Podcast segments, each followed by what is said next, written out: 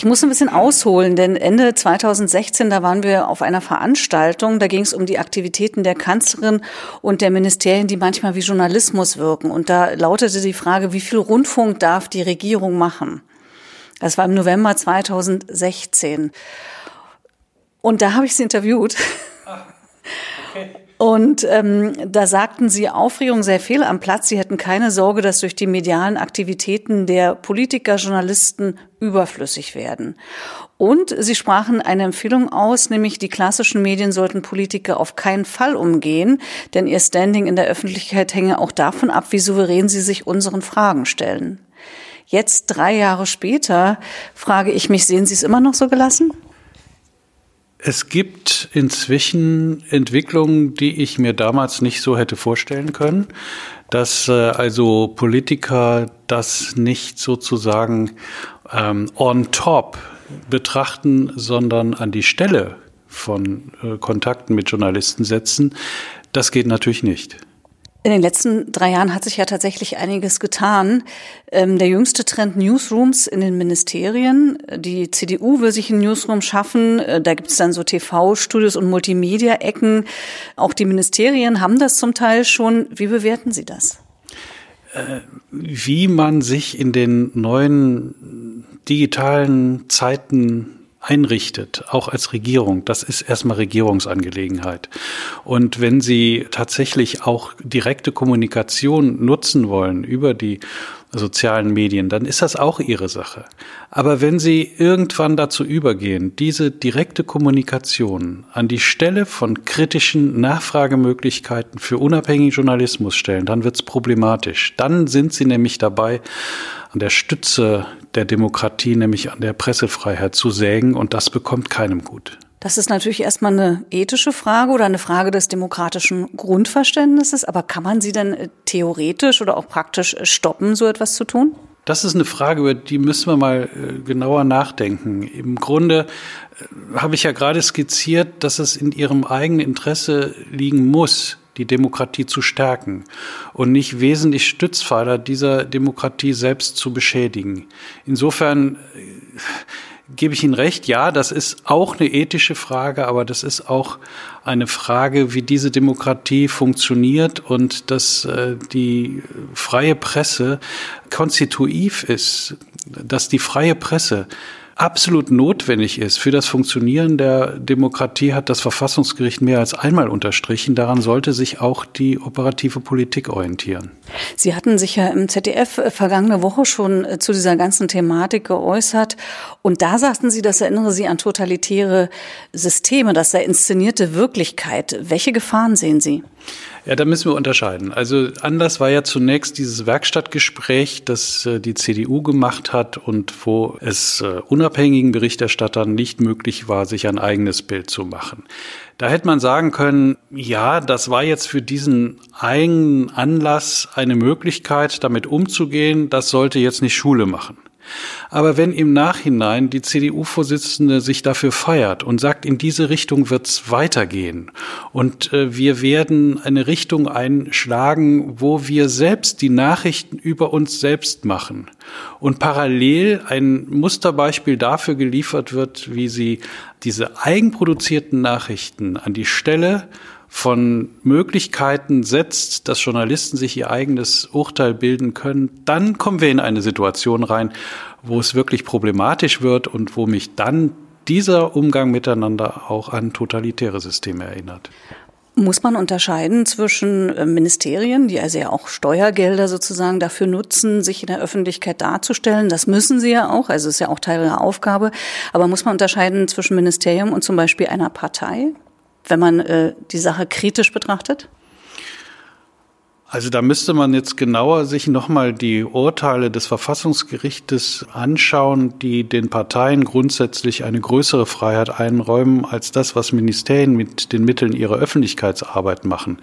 Da gibt es natürlich einen Unterschied. Aber äh, wenn man sich anschauen würde, es ging jetzt nicht um ein Werkstattgespräch, was ja nun einen bestimmten Anspruch haben kann, dass es ein Klausur Charakter annehmen kann, sondern es ginge etwa um einen zentralen Parteitag. Und eine Partei würde da hingehen und sagen, kein Journalist darf daran teilnehmen, die Öffentlichkeit darf nicht live berichten, es dürfen keine Beobachter daran teilnehmen, sondern wir stellen anschließend ein Video zur Verfügung, wo unsere große Vorsitzende toll beklatscht wird. Und das nehmt ihr bitte als Berichterstattung über unseren Parteitag, dann wissen wir selber, dass das ziemlich absurd wäre. Die Parteien, Sie hatten schon Annegret Kramp-Karrenbauer äh, zitiert, die Parteien und Ministerien wollen selber darüber bestimmen, wie sie in der Öffentlichkeit wahrgenommen wird. Und Frau Kramp-Karrenbauer sagte ja auch, wir waren Herr über die Bilder, die da ausgestrahlt worden sind.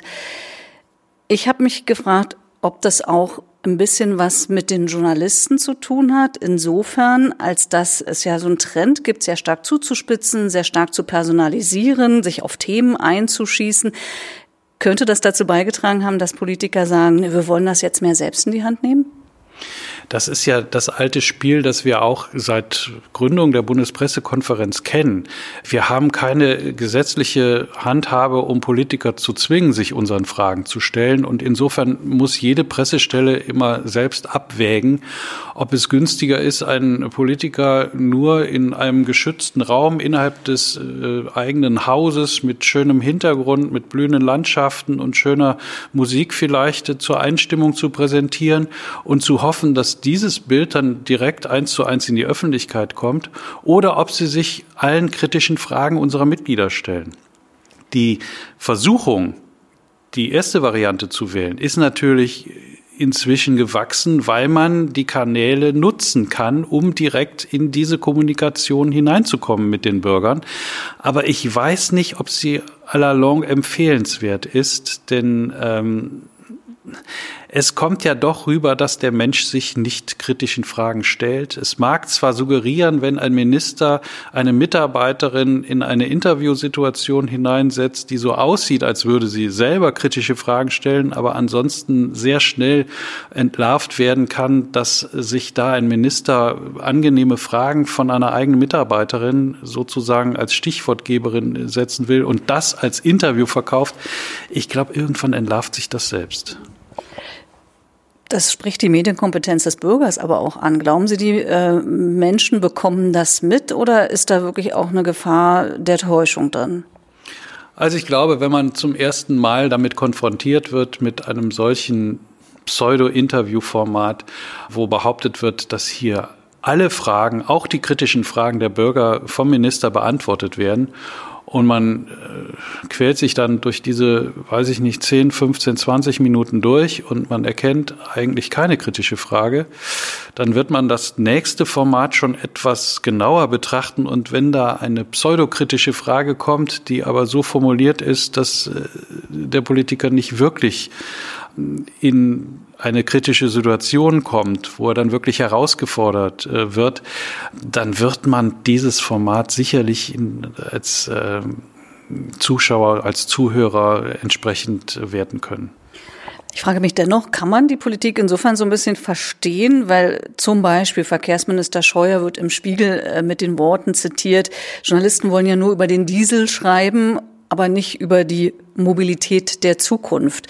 Dahinter steckt ja die Kritik, ähm, wir Journalisten schreiben halt über das Schlechte, über das äh, Spektakuläre, weil sich's gut verkaufen lässt. Können Sie diese Kritik nachvollziehen? Also wenn wir uns die Berichterstattung über äh, die Rolle dieses Ministers äh, bei der Gestaltung der Mobilität der Zukunft angucken, äh, dann habe ich meine Zweifel, ob ähm, wer näher am Interesse des Publikums ist, ob es wirklich der Minister mit seiner Agenda ist oder ob es die Medien sind, die natürlich sehr viel Resonanz auch aus der Bevölkerung aufgreifen und den Minister damit konfrontieren wollen. Sie sind ja als Vorsitzender der Bundespressekonferenz auch regelmäßig persönlich im Kontakt oder Aug in Aug im Kontakt mit Politikern. Sie begegnen ihnen sozusagen in real. Spricht man da über solche Themen, über diese Entwicklung? Ist das ein Thema, dass Sie sich darüber austauschen, was da jetzt eigentlich äh, sich vollzieht? Bisher noch zu wenig intensiv. Müsste man mehr tun? Also wir haben regelmäßig Formate, wo wir uns auch mit den Pressestellen austauschen und ich kann mir vorstellen, dass wir das mal auf die Tagesordnung setzen. Sabine Müller vom Hessischen Rundfunk hat in einem Beitrag darüber berichtet, dass Journalisten bei einem Außentermin mit dem Außenminister Maas warten mussten, weil erstmal Instagram-Content erstellt werden musste und dann kamen, wenn noch Zeit war oder in der Zeit, die noch blieb, Journalisten ran für ein Interview. Rutschen Journalisten in die zweite Reihe? Wenn es so ist, dann ist es eine gefährliche Entwicklung. Haben Sie es selbst schon erlebt? Na, so direkt nicht. Wenn man um ein Interview nachfragt, dann ist klar, dass es nicht jederzeit auf einen Fingerschnipsen erfolgen kann. Von daher ist so diese Verbindung etwas schwierig herzustellen. Besser äh, war es sicherlich erlebbar bei dem, was, was Kollegin Müller beschreibt. Aber wenn man auf die Dauer mitkriegt, äh, wir fragen jetzt seit einem halben Jahr an um ein Interview und stattdessen werden wir immer wieder auf irgendwelche Schnipsel in irgendwelchen sozialen Netzwerken äh, verwiesen dann ist das natürlich äh, äh, ganz anders zu gewichten.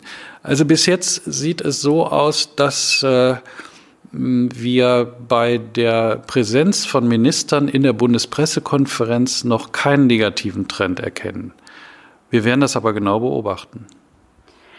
Ein halbes Jahr Anfragen bringt mich zu einem guten Stichwort. Ich selbst habe jetzt versucht, im Vorfeld äh, zu diesem Beitrag mit Ministerien Interview führen zu können zu dieser Entwicklung. Ich habe vier Ministerien angefragt, zwei haben sofort abgesagt, zwei antworten gar nicht.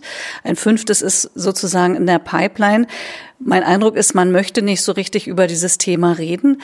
Ich habe mich gefragt, könnte das auch daran liegen, dass die Politik vielleicht selbst noch nicht so richtig äh, weiß, wie sie dieses Verhältnis mit Journalisten in Zukunft ausgestalten will, dass jetzt also erstmal Newsrooms und alles Mögliche da installiert werden und man noch so gar nicht richtig weiß, welchen hm, Kodex, welche Leitlinien man da verfolgen will?